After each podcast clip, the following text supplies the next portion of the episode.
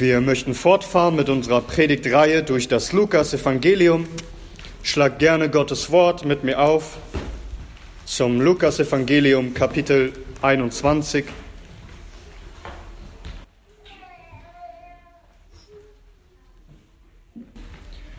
Das Evangelium nach Lukas, Kapitel 21, und wir lesen heute miteinander die Verse 25 bis 28. Und hier lesen wir in Gottes heiligem Wort. Und es werden Zeichen sein an Sonne und Mond und Sternen und auf der Erde Bedrängnis der Nationen, in Ratlosigkeit bei dem Tosen und Wogen des Meeres, in dem die Menschen vergehen vor Furcht und Erwartung der Dinge, die über den Erdkreis kommen. Denn die Kräfte der Himmel werden erschüttert werden. Und dann werden sie den Sohn des Menschen kommen sehen, in einer Wolke mit Macht und großer Herrlichkeit. Wenn aber diese Dinge anfangen zu geschehen, so blickt auf und hebt eure Häupter empor, weil eure Erlösung naht. Amen. Amen. Lasst uns den Namen des Herrn anrufen im Gebet. Unser Herr Jesus Christus, du bist der furchtgebietende Menschensohn, der einherschreitet auf einer Wolke mit Macht und großer Herrlichkeit. Du bist es, der über alle Erhabene, der Hocherhöhte, der Herrscher über alles. Dir ist alle Macht gegeben im Himmel und auf Erden. Und so beugen wir uns auch an diesem Morgen vor deiner Majestät und Stärke und wollen dein Wort ernst nehmen und jedes Wort, das aus deinem Mund kommt, Herz zu Herzen nehmen, es bewegen und danach tun. Und so gib uns Weisheit, dein Wort zu verstehen und lenke unsere Sinne ganz auf dich und deine Größe. Wir bitten es, Herr Jesus. In deinem Namen und zu deiner Ehre. Amen. Amen. Nehmt gerne Platz.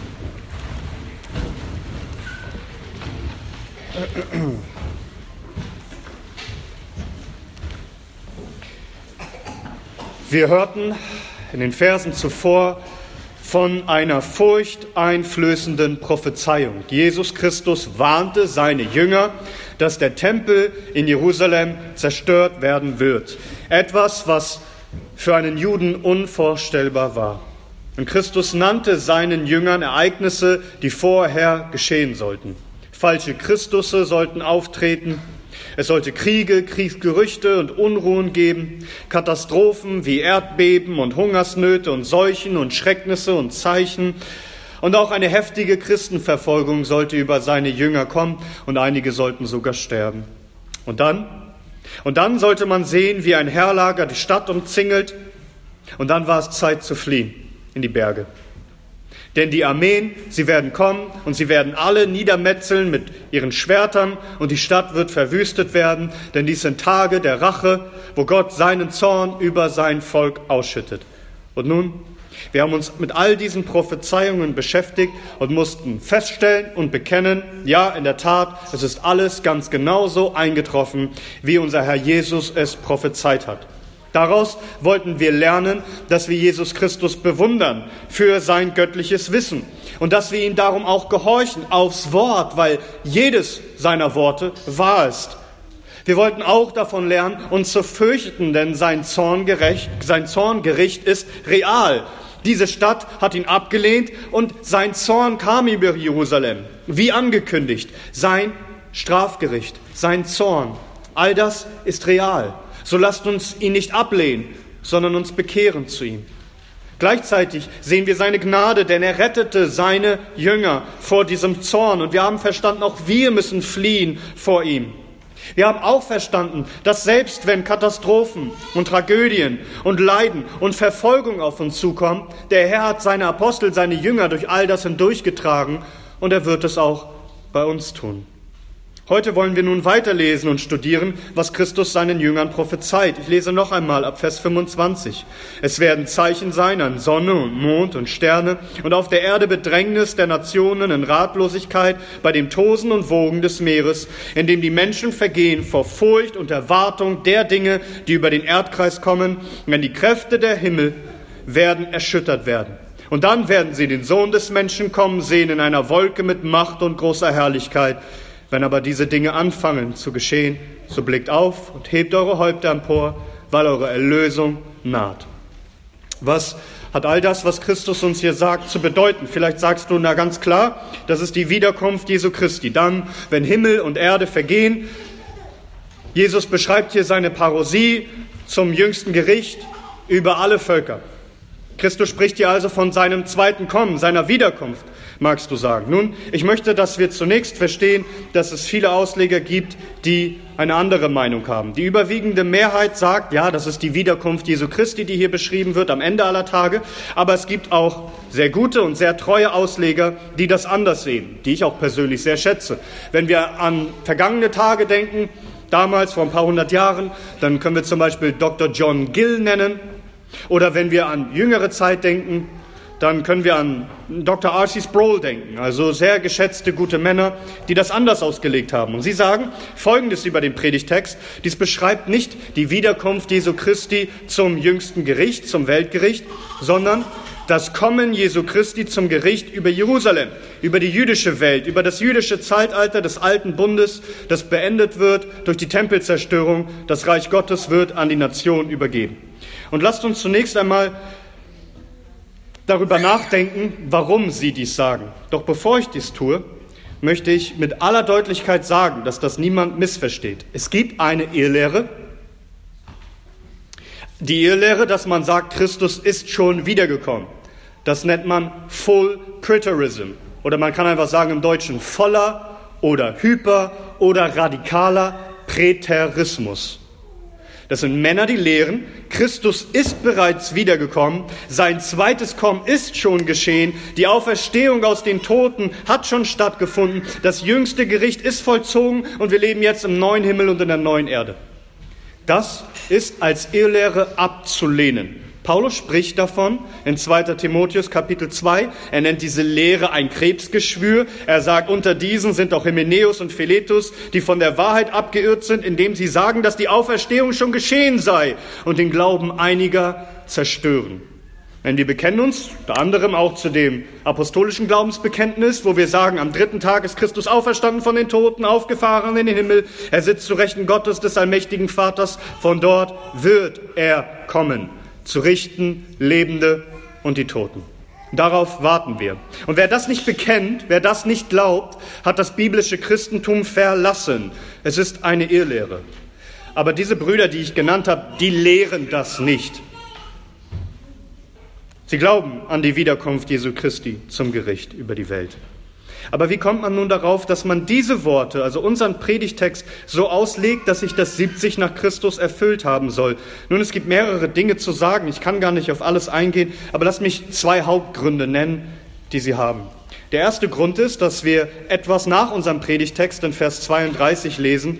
Wahrlich, ich sage euch, dieses Geschlecht wird nicht vergehen, bis alles geschehen ist. Also mit anderen Worten könnte man sagen, Christus sagt, dass diese Generation von Menschen, die Christus hier hören, alles erleben werden, was er zuvor gesagt hat. Also auch, dass Christus kommt mit Macht und Herrlichkeit. Nun fragst du aber, wie soll das geschehen? Man hätte doch mitbekommen müssen, dass Christus aus dem Himmel wiederkommt. Und das führt uns zu unserem zweiten Argument, dass sie sagen, dass was Christus hier sagt, die Weise, wie er spricht, ist die biblische Ausdrucksweise, die Gott selbst im Alten Testament gebraucht, wenn er beschreibt, wie er Völker richtet. Also sie sagen, dies ist eine bildliche Beschreibung von Gottes Gericht, nicht von Christi leiblicher Erscheinung zu seinem zweiten Kommen, sondern er ist hier geistlich unsichtbar mit seinem Zorn gekommen, den er ausgeschüttet hat über diese Stadt. Und man muss klar sagen, ja, das ist ein guter Punkt, denn wir müssen die Bibel mit der Bibel auslegen. Und wir schauen uns jetzt mal an, also wir haben ja hier, dass Jesus Christus sagt, es werden Zeichen sein, ein Sonne und Mond und Stern und auf der Erde Bedrängnis der Nation, in Ratlosigkeit bei dem Tosen und Wogen des Meeres. Und wir schauen uns jetzt mal an, wie im Alten Testament das Gericht Gottes beschrieben wird über bestimmte Städte und Völker. Fangen wir mal an bei dem Propheten Jesaja. Er prophezeit, dass Babylon fallen wird durch die Meder. Also die Babyloner werden besiegt. Der Fall einer Weltmacht. Das ist ein außerordentlich großes Ereignis. Wie wird der Untergang der Babyloner beschrieben? Und zwar in der Sprache mit einem kosmischen Ausmaß. Im Buch Jesaja finden wir das, die Prophezeiungen über Babel in Kapitel 13. Jesaja Kapitel 13, da heißt es ab Vers 5.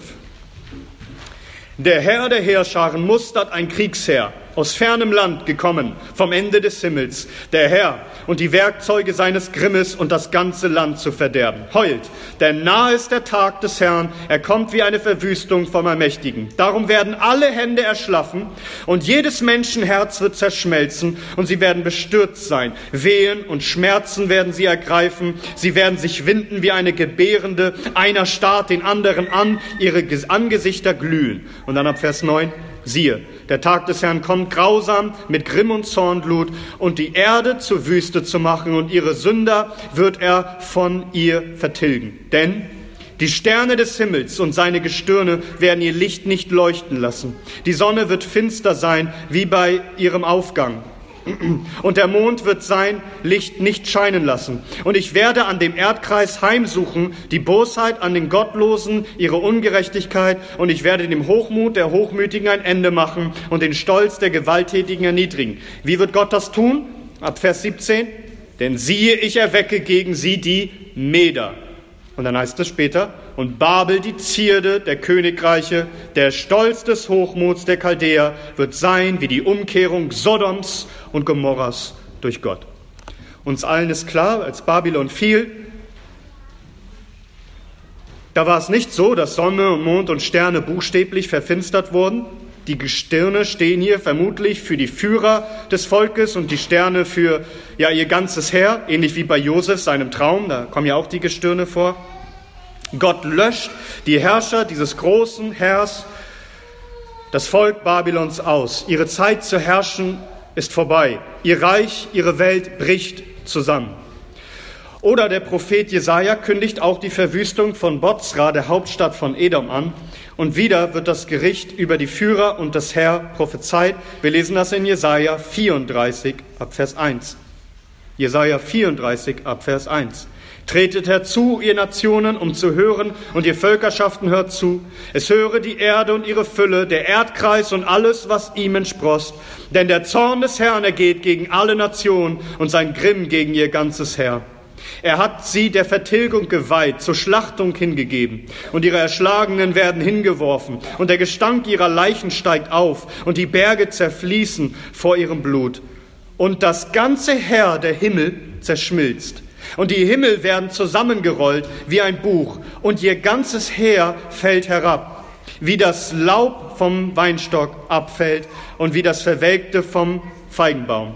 Denn trunken ist im Himmel mein Schwert, sieh auf Edom, fährt es herab und auf das Volk meines Bannes zum Gericht. Das Schwert des Herrn ist voller Blut. Es ist gesättigt vom Fett, vom Blut der Lämmer und Böcke, vom Nierenfett der Widder. Denn der Herr hat ein Schlachtopfer in Bozra und eine große Schlachtung im Land Edom und Wildochsen stürzen mit ihm hin und Stiere mit kräftigen Ochsen und ihr Land wird trunken vom Blut und ihr Staub von Fett gesättigt, denn der Herr hat einen Tag der Rache, ein Jahr der Vergeltung für die Rechtssache Zions.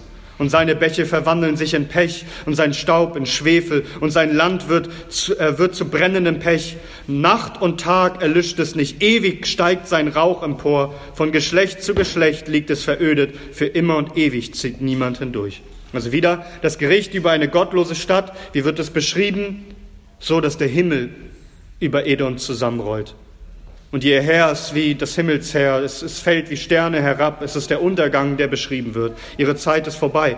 Noch ein Beispiel, Hesekiel 32, das Gericht über Ägypten, das Gott ihnen ankündigt, dass er bringen wird durch Babel. Also Babel wird Ägypten zugrunde richten. Und da heißt es in Ezekiel 32 ab Vers 1, und es geschah im zwölften Jahr, am zwölften Monats, am ersten des Monats, da erging das Wort des Herrn an mich, indem er sprach, Menschensohn, erhebe ein Klagelied über den Pharao, den König von Ägypten. Dann später, und ich werde das Land bis an die Berge mit den Strömen deines Blutes tränken und die Talgründe sollen vor dir angefüllt werden. Und ich werde, wenn ich dich auslösche, den Himmel bedecken und seine Sterne verdunkeln, und ich werde die Sonne mit Gewölk bedecken, und der Mond wird sein Licht nicht scheinen lassen. Alle leuchtenden Lichter am Himmel werden, werde ich deinetwegen verdunkeln, und ich werde Finsternis über dein Land bringen, spricht der Herr.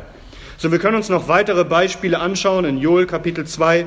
Da geht es um die Bestrafung der Juden. Da heißt es, ab Vers 10, von ihnen, von diesem, von diesem Heeresvolk, das, das Gott bringen wird gegen sie, vor ihnen erbebt die Erde, erzittert der Himmel, Sonne und Mond verfinstern sich und die Sterne verhalten ihr, ihren Glanz. Und der Herr lässt vor seiner Heeresmacht her seine Stimme erschallen, denn sein Heerlager ist sehr groß, denn der Vollstrecker seines Wortes ist mächtig, denn groß ist der Tag des Herrn und sehr furchtbar und wer kann ihn ertragen? Also wir könnten noch weitere Beispiele nennen, auch aus Jeremia Kapitel 1 und so weiter und so fort. Der Punkt ist ganz einfach der, wenn im Alten Testament das Gericht Gottes über bestimmte Völker und auch über sein Volk verkündigt wird, dann wird es ausgedrückt in einer prophetischen Sprache kosmischen Ausmaßes, dass die Sonne, Mond und Sterne den Schein nicht mehr geben.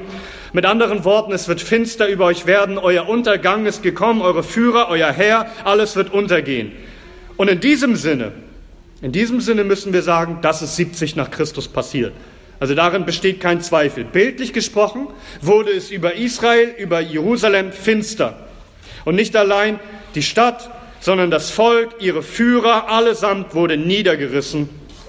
Auch wenn Christus nicht leiblich und nicht sichtbar dort erschienen ist, ist klar, er ist gekommen mit seiner Macht. Also der gerechte Zorn, das Strafgericht Gottes, darüber sprach Christus ja, hat er in diesem Tag ausgegossen über sie alle. Und darin hat er seine Macht und seine Herrlichkeit erwiesen. Es heißt in Daniel Kapitel 7 ab Vers 13, dass Daniel schaute in Gesichtern der Nacht und siehe, mit dem Wolken des Himmels kam einer wie eines Menschensohn und er kam zu den Alten an Tagen und wurde vor ihm gebracht. Und ihm wurde Herrschaft und Herrlichkeit und Königtum gebracht. Und alle Völker und Völkerschaften und Sprachen dienten ihm. Seine Herrschaft ist eine ewige Herrschaft, die nicht vergehen wird, und sein Königtum ein solches, das nie zerstört werden wird. Also wir, wir können zu Recht sagen, Christus hat im Jahre 70 nach Christus, im Jahre 70, als Jerusalem und der Tempel zerstört worden ist, seine Macht erwiesen als eingesetzter Menschensohn, dem alles unterworfen ist, den alle Macht gegeben ist. Er hat seine Macht als Menschensohn ausgeübt, indem er das Volk, die Bundesbrecher, zerschlagen hat und gerichtet hat, wie er prophezeit hat in Matthäus 21. Ich sage euch, das Reich Gottes wird von euch weggenommen und einer Nation gegeben werden, die dessen Früchte bringen wird. Er bereitete ein Ende, den Tempelgottesdienst. Es war ein Akt der Zerstörung, ein Akt seines Zorns, auch ein Akt der Erlösung. Wenn Christus sagt in Vers 28 in unserem Predigtext, wenn aber diese Dinge anfangen zu geschehen, so blickt auf und hebt eure Häupter empor, weil eure Erlösung naht. Nun, was würden Männer sagen wie R.C. Sproul oder Dr. John Gill, inwiefern dieser Tag deine Erlösung bringt? Nun, du musst verstehen, dass die Juden vor allem, dass die Christen vor allem von den Juden verfolgt worden sind oder die Juden haben die Verfolger angestachelt. Wenn du die gesamte Apostelgeschichte liest und auch die übrigen Briefe, vor allem den Hebräerbrief, dann wirst du verstehen, dass die Christen verfolgt wurden von den Juden. Und so alle Propheten. Und dass die Zerstörung Jerusalems die Rache ist für all das. Wir lesen in 1. Thessalonicher Kapitel 2 ab Vers 14.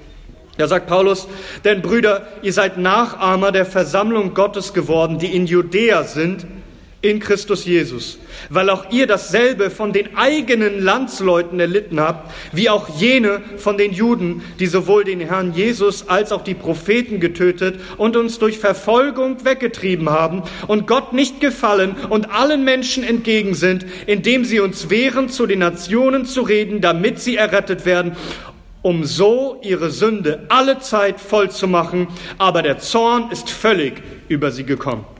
Und das können wir sagen, das ist passiert. Der Zorn ist völlig über sie gekommen. Christus hat seine Rache über sie gebracht. Und so schreibt auch Eusebius darüber in seiner Kirchengeschichte, dass eben als alle Christen raus waren aus der Stadt, Gott seinen Zorn brachte und so Erlösung brachte für sein Volk von diesen Verfolgern. Das Gericht über die ungläubigen Juden, dass sie Christus töteten und alle seine Propheten, es ist Rache und Erlösung vom Herrn. Es heißt doch in Lukas 11 ab Vers 49, Darum hat auch die Weisheit Gottes gesagt, ich werde Propheten und Apostel zu ihnen senden und einige von ihnen werden sie töten und verfolgen, damit das Blut aller Propheten, das von Grundlegung der Welt an vergossen worden ist, von diesem Geschlecht gefordert werde, von dem Blut Abels bis zu dem Blut Zacharias, der umkam zwischen dem Altar und dem Haus. Ja, ich sage euch, es wird von diesem Geschlecht gefordert werden. Und so war das Gericht Gottes groß über diese Stadt. Um das zusammenzufassen, daher stimme ich völlig überein mit diesen Brüdern in der Hinsicht, dass ich sage, die Zerstörung Jerusalems ist das Kommen des Zornes des Menschensohnes, sein gerechter Zorn, die Strafe Gottes über Jerusalem, über diese Stadt. Und diesen Zorn, den hat er vor allen Menschen Augen erwiesen, jeder kann es sehen. Hier ist der, der Herr über diese Stadt gekommen mit seinem göttlichen Zorn, um die Seinen zu rächen und die Seinen zu retten. Wie David betete im Psalm 18, da heißt es ab Vers 7, in meiner Bedrängnis rief ich zu dem Herrn und ich schrie zu meinem Gott. Er hörte aus seinem Tempel meine Stimme und mein Schreien vor ihm kam in seine Ohren. Da wankte und bebte die Erde. Und die Grundfesten der Berge erzitterten und wankten, weil er entbrannt war. Rauch stieg auf von seiner Nase und Feuer fraß aus seinem Mund. Glühende Kohlen brannten aus ihm. Und er neigte die Himmel und fuhr herab und dunkel war unter seinen Füßen. Und er fuhr auf einem Cherub und flog daher, und er schwebte auf den Fittichen des Windes. Finsternis machte er zu seinem Bergungsort, zu seinem Zelt rings um sich her. Finsternis der Wasser, dichtes Himmelsgewölk. Aus dem Glanz vor ihm zog sein lichtes Gewölk vorüber, Hagel und feurige Kohlen. Und es donnerte der Herr an den Himmeln, und der Höchste ließ seine Stimme erschallen, Hagel und feurige Kohlen und er schoss seine Pfeile und zerstreute sie. Er schleuderte Blitze und verwirrte sie. Da wurden die Betten der Wasser gesehen und die Grundfeste des Erdkreises wurden aufgedeckt vor seinem Schelten. Herr, vor dem Schnauben des Hauches deiner Nase. Er streckte seine Hand aus von der Höhe. Er nahm mich. Er zog mich aus großem Wasser. Er rettete mich von meinem starken Feind und von meinem Hasser, denn sie waren mächtiger als ich. Und so etwas ist passiert im Jahre 70, als der Herr Jerusalem mit seinem Zorn zerstörte. Hier offenbarte er sich mit Macht und Herrlichkeit in mich in seinem gerechten Gericht seines Zorns. Darin stimme ich meinen Brüdern überein, dass 70 nach Christus die Macht und Herrlichkeit des Menschensohnes darin erwiesen wurde, dass er Gericht brachte über Jerusalem. Und nun kommt das Aber. Denn du musst auch verstehen, dass mehrheitlich die Christen seit jeher diesen Text auch anders verstanden haben. Selbst dann, wenn sie gesagt haben, 70 nach Christus kam so das Zorngerecht Christi über Jerusalem. Auch bei den ersten Christen, das heißt die frühen Kirche, die, die diesen Text gelesen haben, von den Kommen des Menschensohn, war es so, dass sie es schon so verstanden haben, dass es auch spricht von seiner Wiederkunft, sichtbar an den Wolken in Macht und Herrlichkeit im jüngsten Gericht. Zum Beispiel in der Didache, der Kirchenordnung, also das früheste christliche Dokument, das wir so nach den Aposteln haben. Da heißt es, wachet für eure Lenden, eure Lampen sollen nicht ausgehen und der Gurt um eure Lenden soll nicht gelockert werden. Seid vielmehr bereit, denn ihr wisst nicht die Stunde, in der der Herr kommt. Ihr sollt fleißig zusammenkommen, indem ihr nach dem strebet, was eure Seelen zukommt. Denn es wird euch die ganze Zeit des Glaubens nichts nützen, wenn ihr nicht in der letzten Stunde vollkommen seid. Denn in den letzten Tagen werden sich mehren die falschen Propheten und die Verderber, und die Schafe werden zu Wölfen umgewandelt, und die Liebe wird verwandelt werden in Hass. Wenn nämlich die Gesetzwidrigkeit sich steigert, werden sie einander hassen, verfolgen und ausliefern. Dann wird erscheinen der Verführer der Welt, wie der Sohn Gottes, wird er auch Zeichen und Wunder tun, und die Erde wird in seine Hände überliefert werden, und er wird Gräuel verüben, wie sie von Ewigkeit her noch nicht geschehen sind. Und dann wird das Geschlecht der Menschen kommen in das, in das Feuer der Prüfung. Und viele werden Ärgernis nehmen und zugrunde gehen. Die aber ausharren im Glauben werden von dem durch den Verführer verfluchten selbst gerettet werden. Und dann werden die Zeichen der Wahrheit erscheinen. Zuerst das Zeichen, dass der Himmel sich auftut. Und dann das Zeichen des Trompetenschalles. Und das dritte, die Auferstehung der Toten. Aber nicht aller, sondern wie gesagt ward, kommen wird der Herr und alle Heiligen mit ihm. Dann wird die Welt den Herrn kommen sehen auf den Wolken des Himmels. Soweit. Du kannst sagen, das haben sie aufgeschrieben, 70, äh, vor, vor 70 vor Christ, äh, nach Christus. Aber selbst wenn es so gewesen wäre, dann ist hier scheinbar klar, wie sie das Kommen Jesu Christi verstehen, nämlich in Bezug auf die Auferstehung aus den Toten und sichtbar, dass sich der Himmel öffnet und Christus kommt. So auch Irenäus von Lyon, der um 130 geboren wurde und der schreibt, ein Buch gegen die Heretiker in seinem fünften Buch. Er schreibt auch viel über die Zahl 666 und er schreibt davon, dass das noch in der Zukunft sich offenbaren wird. Und er war ein Schüler von Polycarp, der wiederum ein Schüler von Johannes war. Und er sagt, wenn aber dieser Antichrist alles auf dieser Welt verwüstet haben wird, indem er drei Jahre und sechs Monate regiert und in dem Tempel zu Jerusalem thronte, dann wird der Herr vom Himmel in den Wolken in der Herrlichkeit des Vaters kommen. Und so auch Justin, der Märtyrer, auch um das Jahrhundert geboren, er schreibt, die Toren, die nicht verstehen, was immer wieder dargelegt worden ist, dass es nämlich nach der Prophezeiung zwei Parosien von ihm gibt. Bei der einen leidete er, erlitt er, ist er der Herrlichkeit und der Ehre beraubt und wurde gekreuzigt gemäß der Verkündigung. Bei der anderen Parosie aber wird er in Herrlichkeit vom Himmel erscheinen. Diese tritt dann ein, wenn der Mann der, Aposti äh, der Apostasie, also des Abfalls, der auch gegen den Höchsten Ungehöriges predigt, auf der Erde Sündhaftes gegen Christen wagt. Also wir könnten jetzt noch weitere Beispiele nennen. In der Kirchengeschichte wurde es immer so verstanden, dass dieses Kommen in der Herrlichkeit redet in Bezug auf das zweite Kommen Jesu Christi. Und lasst uns fragen, nun, warum haben das Christen denn immer so auch so verstanden, dass auch dieser Text spricht von der Kommen, des, von dem Kommen Jesu Christi in seiner Herrlichkeit, bei seinem zweiten Kommen zum Gericht über die ganze Welt. Nun lasst mich auch da ein paar Beobachtungen weitergeben. Zunächst einmal die erste Beobachtung. Alles, was Christus in den Versen zuvor sagt, sagt er nun mal buchstäblich. Also falsche Christusse werden kommen, es werden Kriege und Kriegsgerüchte und Unruhe geben, Katastrophen wie Erdbeben und Hungersnöte und Seuchen und Schrecknisse und Zeichen, die man tatsächlich auch gesehen hat. Ich habe euch ja die Belege dafür gegeben. Und dann die Christenverfolgung, alles buchstäblich ganz genau so. Ihr seht ein Herr, das Jerusalem umlagert, ihr müsst dann fliehen. Also nichts Allegorisches, alles klar und buchstäblich. Und in dieser Reihe wird dann gesagt, ihr werdet Zeichen sehen an Sonne und Mond und Sterne. Es heißt nicht mal bildlich, die Sonne und Mond und Sterne werden hier verwandelt, sondern es heißt, ihr werdet Zeichen sehen an ihnen, so dass die Leute dann vor Furcht vergehen, weil sie eben sehen, dass die Kräfte des Himmels in Wanken geraten. Also ein Argument ist, was wir hier lesen, ist doch, ist doch nicht allegorisch, ist doch buchstäblich. Und wir lesen doch auch in Lukas Kapitel, äh, in Apostelgeschichte, was auch Lukas geschrieben hat, Kapitel 1, da sagen die Engel, als er dies gesagt hatte, wurde er emporgehoben, indem sie sahen, äh, indem, indem sie es sahen, und eine Wolke nahm ihn auf von ihren Augen weg.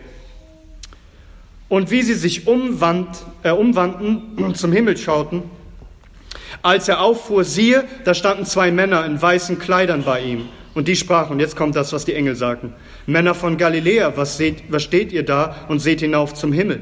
Dieser Jesus, der von euch weg in den Himmel aufgenommen worden ist, wird ebenso kommen, wie, er, wie ihr ihn habt auffahren sehen in den Himmel. Also der, der Glaube ist ja da, dass Christus sichtbar in Herrlichkeit wiederkommen wird. So, so wird es uns gelehrt in der Heiligen Schrift. Ein zweites Argument könnte die zeitliche Abfolge sein, weil wann geschieht das denn, dass Christus kommt in den Wolken? Die Brüder würden ja sagen, es geschieht, wenn er kommt mit seinem Gericht über Jerusalem. Das ist das Kommen in den Wolken mit Macht und Herrlichkeit. Doch schaut mal, wie Lukas uns das berichtet. Er sagt ja zunächst, Vers 24, und sie, und sie werden fallen durch die Schärfe des Schwertes und gefangen weggeführt werden unter alle Nationen und Jerusalem wird von den Nationen zertreten werden, bis die Zeiten der Nationen erfüllt sind. Also er redet über die Erfüllung der Zeiten der Nationen und dann ist die Rede davon, dass all diese Zeichen geschehen werden und Christus wiederkommt. Also möchte Lukas vielleicht sagen, dass die Zeiten der Nationen erfüllt werden müssen und dann kommt der Sohn des Menschen? Also ein Argument der Chronologie vielleicht? Ein weiteres Argument, das genannt wird, ist das Ausmaß, also die Weite der Worte, die Christus hier wählt. Denn es heißt hier ab Vers 25, und es werden Zeichen sein an Sonne und Mond und Sterne und auf der Erde Bedrängnis der Nationen in Ratlosigkeit bei dem Tosen und Wogen des Meeres, indem die Menschen vergehen vor Furcht und Erwartung der Dinge, die über dem Erdkreis kommen, denn die Kräfte der Himmel werden erschüttert werden. Und dann werden sie den Sohn des Menschen kommen sehen in einer Wolke mit Macht und großer Herrlichkeit. Also hier ist ein Argument von der Weite. Man könnte, man könnte das versuchen wegzuerklären und sagen, das spricht hier von Israel Israel. Und gleichzeitig kann man auch sagen, als Gegenargument, auch vorher wurde schon gesagt, es werden Erdbeben sein an vielen Orten. Also, aber auch das ein Argument, die Weite, wie Christus das hier sagt. Als würde es hier um das ganze Gericht, äh, um das Gericht über die ganze Erde gehen. Nachdem er Jerusalem gerichtet hat, weil sie Christus verworfen haben, die Zeiten der Heiden erfüllt sind, das Evangelium an alle Nationen ging, als wäre Christus hier wiederkommen, wiederkommen zum Gericht über alle Völker. Nun magst du sagen, schön und gut, aber Christus sagt nun einmal unmissverständlich in Vers 32, wahrlich, ich sage euch, dieses Geschlecht wird nicht vergehen, bis alles geschehen ist. Darauf könnte man zunächst einmal fragen, glaubst du dann auch, dass die Zeiten der Heiden, der Nationen erfüllt sein werden? Und sieht sich nach Christus dann? Weil von denen spricht Christus ja auch vorher. Das heißt, die müssten dann auch erfüllt sein zu der Zeit dieser Generation. Aber daneben noch ein sprachlicher Hinweis, und das ist jetzt vielleicht ein bisschen kompliziert, aber es heißt hier, dieses Geschlecht wird nicht vergehen, bis alles geschehen ist. Und ich glaube, es meint tatsächlich die Generation, dieses Geschlecht, die Menschen, mit denen Jesus dort sprach und nicht allgemein die Juden, das glaube ich nicht. Aber dieser Nebensatz hier, bis alles geschehen ist, Du musst verstehen, das ist ein Aorist im Griechischen im Konjunktiv. Man kann es übersetzen als ingressiver Aorist. Das heißt, man kann es auch so übersetzen, da der Aorist nicht vorgibt ganz genau, welche Zeit du da jetzt wählen musst in der Übersetzung. Das heißt, man kann übersetzen, wahrlich, ich sage euch, dieses Geschlecht wird nicht vergehen, bis dies alles beginnt in Erfüllung zu gehen dann meint es ein Einstieg in einen Vorgang, also keine abgeschlossene Vergangenheit, sondern ein andauernder Vorgang, der einen punktuellen Anfang hat, aber nicht abgeschlossen ist. Also es ist diese Generation, die den Vorgang der Erfüllung aller Dinge erleben wird. Die wörtlichste, also genaueste Übersetzung ist darum vielleicht diese. Amen, ich sage euch, keinesfalls wird vergehen dieses Geschlecht, bis alles geschieht. Es muss also nicht zwingend bedeuten, dass alles abgeschlossen ist. Der verwendete Aorist lässt es offen, wie genau zeitlich es zu übersetzen ist. Man kann das unterschiedlich übersetzen. Also nun, nachdem ihr alles gehört habt, sagt ihr, schön und gut, du hast uns jetzt gesagt, was die Brüder sagen. Die einen sagen, Christus meint das Gericht im Jahre 70 und die anderen sagen, es meint das jüngste Gericht bei seiner Wiederkunft. Sag uns jetzt bitte mal, was du denkst. Und ihr mögt mich vielleicht für inkonsequent halten, aber ich vertrete tatsächlich beides. Das heißt, ich glaube, dass Christus so über Jerusalem kam. Ich glaube, dass er so kommen wird über die ganze Welt. Ich glaube, dass es Christus als Menschensohn in seiner Macht zum Gericht, dass er so gekommen ist über Jerusalem mit seinem vernichtenden Zorn. Er hat Jerusalem getauft im Feuer und so ist Sonne und Mond und Sterne über Jerusalem untergegangen. Er hat ihr Licht ausgelöscht. Das teile ich absolut so. Gleichzeitig glaube ich, dass die Rede von Christus so gesprochen ist, dass allen klar ist, das klingt nach dem Ende der Erde. Ich denke, dass die Beschreibung von Christus extra so weit gewählt ist. Und das glaube ich auch in Bezug auf all die ganzen Stellen, die ich uns vorgelesen habe aus dem Alten Testament, wo Gericht angekündigt wird über die verschiedenen Völker. Diese Sprache ist so global, so kosmisch, so allumfassend und endgültig beschrieben. Warum? Weil ich glaube, dass all diese lokalen Gerichte hindeuten auf das universale Gericht Gottes. Jedes Mal, wenn Gott ein Volk gerichtet hat, so global, so kosmisch, so allumfassend und endgültig gesprochen, dass er sie auslöscht, sind diese Worte gewählt, weil sie auch hindeuten auf den letzten Tag des Herrn.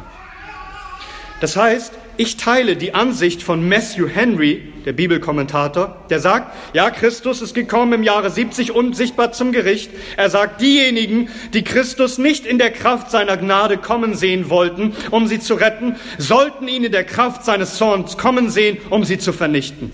Diejenigen, die ihn nicht über sich herrschen lassen wollten, sollten ihn über sich triumphieren lassen. 70 nach Christus die Rache des Herrn über sie. Aber er schreibt auch weiter die Zerstörung Jerusalems, dies war ein Vorgeschmack auf sein zweites Kommen. Denn in den Schrecken jenes Tages werden sie den Menschensohn in einer Wolke kommen sehen, und alle Schrecken des letzten Tages. Sie im Jahre 70, sie sahen eine Kostprobe davon, einen schwachen Abglanz. Und wenn das schon so schrecklich war, wie wird das Kommende sein? Ich teile, was Matthew Henry hier sagt. Ja, Christus ist in seinem Strafgericht über Jerusalem gekommen. Davon bin ich völlig überzeugt. Aber das war ein Vorgeschmack von dem, was noch kommt. Was passierte, verweist mich auf das, was passieren wird. Das Gericht kommt über die ganze Welt. Der Menschensohn wird kommen, in den Wolken den Erdkreis zu richten. Und deshalb lese ich diesen Text auch in Bezug auf das Wiederkommen des Herrn und bete, Herr, komme so in den Wolken, komme bald in deiner Macht und Herrlichkeit und bringe dein Gericht und deine Erlösung für die Dein. Du kannst mich inkonsequent nennen, aber ich glaube, dass dieser Text gesprochen ist von Jerusalem. Aber ich glaube, dass er so gesprochen ist, dass für uns alle deutlich ist, das wartet auf uns. Was Christus hier beschreibt, wird sichtbar passieren und die Erdkreis wird es erleben. Aber nachdem wir dies geklärt haben, lasst mich zu der eigentlichen Anwendung kommen für die Jünger damals und auch für uns heute und für die Zukunft. Siehst du diesen Kontrast, der hier dargestellt wird? Und ich hoffe, dass wir den wirklich zu Herzen nehmen. Wie geht es der Welt, den Ungläubigen? Vers 25. Und es werden Zeichen sein an Sonne und Mond und Sterne und auf der Erde Bedrängnis der Nationen in Ratlosigkeit bei den Tosen und Wogen des Meeres, indem die Menschen vergehen vor Furcht und Erwartung der Dinge, die über den Erdkreis kommen, denn die Kräfte der Himmel werden erschüttert werden. Hier wird beschrieben, dass die Völker in Angst und Furcht sein werden. Was hier beschrieben wird, wenn du es dir vorstellst, ist ja angsteinflößend. Also stell dir mal vor, du siehst, wie die Himmelskörper, wie Sonne und Mond und Sterne, wie all das, worauf man sich all die Jahrtausende verlassen konnte, was Wegweisung und Orientierung gegeben hat, dass daran plötzlich Zeichen geschehen. Wie zum Beispiel, dass es verfinstert wird und sich scheinbar alles auflöst. Und was entsteht dann? Eine Untergangsstimmung. Das ist, was diese Bilder doch ausdrücken sollen. Eine furchtbare Angst, die dir eingejagt wird. Die Nationen werden in Bedrängnis sein. Man könnte auch übersetzen auf der Erde Angst der Völker in Ratlosigkeit. Es wird ihnen große Angst einjagen. Sie sind in Ratlosigkeit. Sie wissen weder ein noch aus. Sie wissen nicht, wie es zu verstehen ist. Sie wissen nicht, wie sie sich davor retten können. Keine menschliche Rettung, kein menschlicher Rat schenkt ihnen Hilfe. Das Meer braust und tost, alles überschlägt sich und überwirft sich, alles gerät aus den Fugen, alles wankt in dem die Menschen vergehen vor Furcht und Erwartung der Dinge, die über den Erdkreis kommen, denn die Kräfte der Himmel werden erschüttert werden. Man könnte wörtlicher noch übersetzen, so dass sie aus Angst den Atem oder den Geist aufgeben. Ja, heißt es vergehen in unserer Übersetzung, aber sie geben quasi ihren Atem, ihren Geist auf. Was sie erleben, ist so schrecklich. Die Angst über die Dinge, die über den Erdkreis kommen, führt dazu, dass sie im Grunde wie tot umfallen. Warum diese Erwartung? Warum diese weltweite Panik? Weil die Kräfte der Himmel erschüttert werden, sagt Christus. All das gerät aus den Fugen. Sie haben Todesangst. Und wir wissen, dass die Menschen damals vor 70, dass das sich für die Menschen so angefühlt hat. Ich habe euch einige Beispiele geliefert von Josephus und auch Tacitus. Ich lese euch noch einmal vor. Josephus, der sagt, augenscheinlich war die Weltordnung zum Verderben der Menschen in Verwirrung geraten man musste darin das Vorzeichen eines schweren Unglücks erkennen. Also für Josephus beschreibt im Grunde, ist, ist die ganze kosmische Art, äh, Ordnung durcheinander geraten. Und auch Tacitus noch einmal. Er schreibt allgemein von dem römischen Reich, außer diesen mannigfaltigen Schicksalsschlägen des menschlichen Geschicks gab es Wunderzeichen am Himmel und auf der Erde, warnende Blitze und sonstige Ankündigungen kommender Ereignisse, frohe und traurige, zweifelhafte und offenkundige, denn noch nie haben härtere Schläge des römischen, des römischen Volkes nie so untrügliche Zeichen dargetan, dass die Götter nicht unsere Sicherheit, sondern unsere Bestrafung wollen. Also viele sind in dieser Zeit ausgebrochen in großer Panik. Und das war 70 vor Christus, äh, 70 nach Christus, also vor 70 nach Christus. Aber auch immer wieder danach. Diverse Ereignisse in der ganzen Geschichte der Menschheit hat bei den Leuten zu einer Panik geführt, dass sie glaubten, die Welt geht unter. Und auch heute wieder. Was sehen wir bei den Menschen für Angst? Was geschieht? Sie sagen, unser Planet geht über, er geht, geht unter. Und Leute verzagen, es gibt Kriege und, und, und, und Krisen und Katastrophen, so dass sie vor Furcht den Geist abgeben wollen. Massenpanik und Hysterie, alle sind mutlos, so dass Menschen vor Angst, vor Schrecken in Ohnmacht fallen, wie die Soldaten vor dem Grab Christi, als der mächtige Engel erschien, wie tot. Aber jetzt sag mir, wie sollen die Christen damit umgehen? Ob nun vor den Jahren 70 oder auch wir heute. Vers 27. Und dann werden sie den Sohn des Menschen kommen sehen, in einer Wolke mit Macht und großer Herrlichkeit. Wenn aber diese Dinge anfangen zu geschehen, so blickt auf und hebt eure Häupter empor, weil eure Erlösung naht. Besser wäre zu übersetzen, wenn aber diese Dinge anfangen zu geschehen, so richtet euch auf. Das einzige Mal, wo dieses Wort, das hier in unserer Übersetzung mit Blick auf äh, gebraucht wird, ist in Lukas 13, wo diese verkrümmte Frau von Christus geheilt wird, nach 18 Jahren sie sich das erste Mal wieder aufrichten kann. Also die Leute, die werden am Boden liegen, wie ohnmächtig vor Angst, sich krümmen, wie eine Gebärende. Ihr, ihr sollt euch aufrichten. Ihr sollt aufstehen. Ihr sollt eure Häupter emporheben. Ihr sollt furchtlos sein. Ihr sollt mutig sein. Ihr sollt stehen mit erhobenen Hauptes, nicht mit Hochmut, in Selbstvertrauen, sondern in freudiger Erwartung, denn die Erlösung ist nah voller Hoffnung, voller Erwartung, voller Zuversicht. Warum? Was sehen wir? Ob nun in der Vernichtung Jerusalems oder in dem Wiederkommen Jesu Christi zum jüngsten Gericht, was sehen wir? Wir sehen den Menschensohn auf seinem Thron sitzen, wie er, wie er regiert über alle Völker, weil er das Gericht bringt über alle seine Feinde und die Erlösung für alle die Seinen. Ihm ist alle Macht gegeben im Himmel und auf Erden. Er ist der Triumphator, der Sieger, der Herr. Ihm gehört alles, ihm ist alles unterworfen. Und das heißt auch, wir gehören zu ihm. Wir müssen uns nicht fürchten vor dem, was kommt.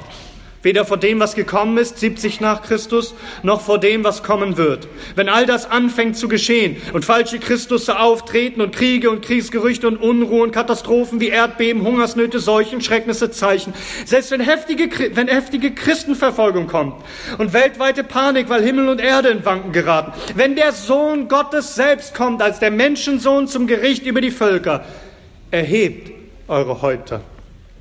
Denn es naht sich eure Erlösung, eure Retter, eure Rettung. Also wie sollten die Christen damit umgehen? In der Zeit, wo all diese Dinge passiert sind und zur Zeit, wo das Gericht kam über Jerusalem? Und wie sollen wir damit umgehen in Zukunft? Wenn solche Dinge passieren und wenn förmlich der ganze Kosmos in sich zusammenfällt und die Nationen Bedrängnis und Ratlosigkeit vor Angst vergehen, dann stecke du nicht deinen Kopf in den Sand sondern erhebe dein Haupt. Schau auf zu dem Herrn, der regiert als König, der alles in der Hand hat. Erhebe dich, erhebe dein Haupt, fürchte dich nicht vor all dem, was kommt. Er ist unser Erlöser und wir dürfen zu ihm gehören. Niemand sei resigniert, denn er regiert. Keiner vergehe vor Sorgen und Angst und Furcht, denn, denn alles vergeht, aber unser Herr, er regiert. Christen können und sollen darum erhobenen Hauptes durch diese Welt gehen. Durch alle Plagen und alle Gerichte und alle Bedrängnisse durch. Und warum soll unser Haupt erhoben sein? Weil er regiert und herrscht und richtet in Macht und Herrlichkeit. Er hat es an Jerusalem erwiesen und er wird es erweisen an den ganzen Erdkreis. Und nun lasst mich damit schließen. Warum dürfen wir unser Haupt erheben? Also wenn Christus doch kommt mit seinem Zorn in großer Macht und Herrlichkeit und alle vor Angst vergehen vor diesem Strafgericht, ob nun 70 oder in Zukunft, warum dürfen wir unser Haupt erheben, wenn doch das Gericht kommt? Weil Christus sein Haupt senkte, als er für uns starb. Warum müssen wir nicht unseren Geist aufgeben vor Angst? Weil Christus seinen Geist aufgab als er für uns starb? Warum müssen wir nicht vergehen vor Furcht und Zittern und Angst? Weil Christus für uns Angst hatte im Garten Gethsemane, weil er für uns Blut schwitzte. weil er kam in Niedrigkeit zu leiden und zu sterben. Darum müssen wir uns nicht fürchten, wenn er kommt in Macht und Herrlichkeit, um zu richten. Er hat uns geliebt. Er ist unser Erlöser. Und diese Liebe, die treibt alle Furcht aus. Denn die Furcht hat es mit Strafe zu tun, sagt Johannes. Aber so erheben wir unsere Häupter, als ob etwas Herrliches und Wunderbares, als ob Gnade und Erlösung auf uns zukommt. Denn in der Tat, so ist es. So müssen wir uns nicht mehr fürchten vor seiner Macht und Herrlichkeit und seinem Zorn, sondern das Einzige, was uns naht, ist seine Erlösung von allem Bösen. Und darum gepriesen sei unser mächtiger Erlöser, der da war und der da ist und der da kommt, der Allmächtige. Gepriesen sei unser Herr Jesus Christus. Amen. Amen.